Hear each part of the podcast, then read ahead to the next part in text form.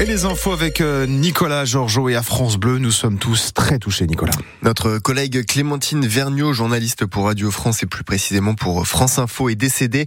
Elle avait 31 ans et souffrait d'un cancer qui l'a emporté après un an et demi à se battre contre. Un combat intime qu'elle a décidé de raconter dans un podcast, Ma vie face au cancer, le journal de Clémentine. Il y a quelques semaines, elle racontait à quel point la maladie l'avait obligée à revoir ses priorités.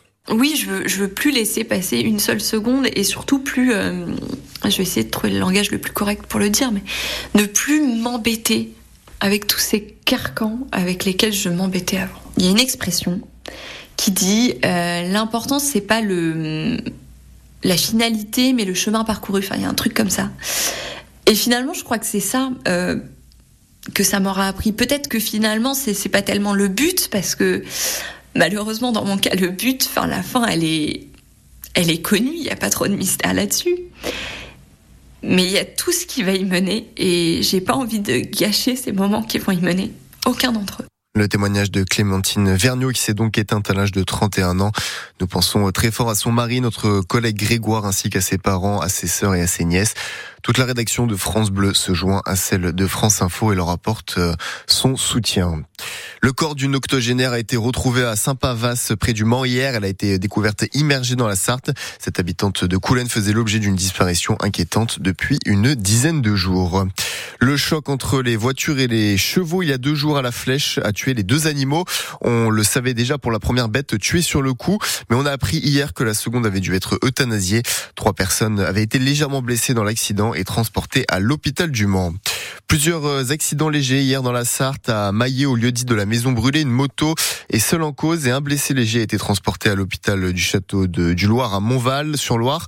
Un peu plus tôt dans la journée, un autre accident a eu lieu à Chéré entre deux voitures. Un blessé léger a été transporté au centre hospitalier de Nogent-le-Retrou.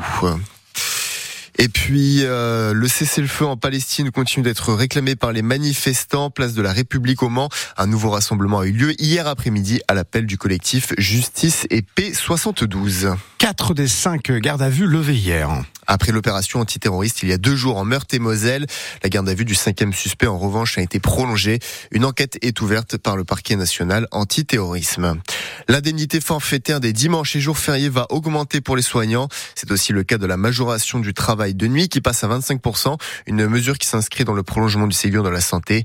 Il faut attendre le 1er janvier 2024 pour que les mesures qui viennent d'être publiées au journal officiel soient effectives. Une victoire hier pour le MSB. En basket, les Manceaux ont battu Dijon 76-67 pour la 17e journée de Betclic Elite. Lors de cette affiche spéciale Noël, les Tangos sont désormais 8e du championnat, ce qui leur permet de se qualifier pour la Leaders Cup.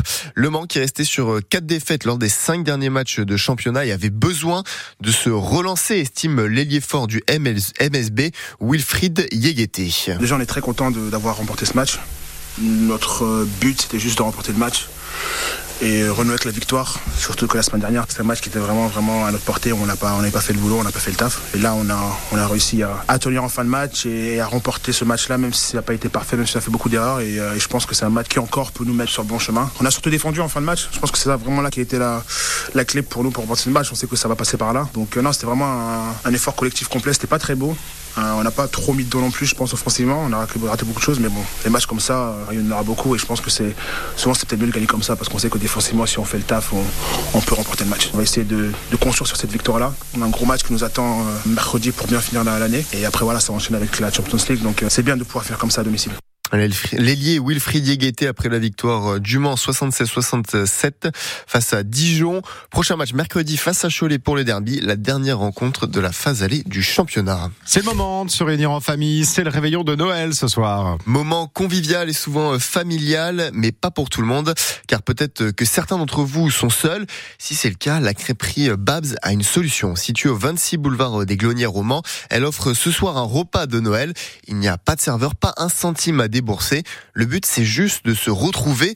Vous pouvez vous y rendre à partir de 19-20 heures. Il faut juste passer un coup de téléphone ou leur envoyer via un message via leurs réseaux sociaux pour annoncer votre venue.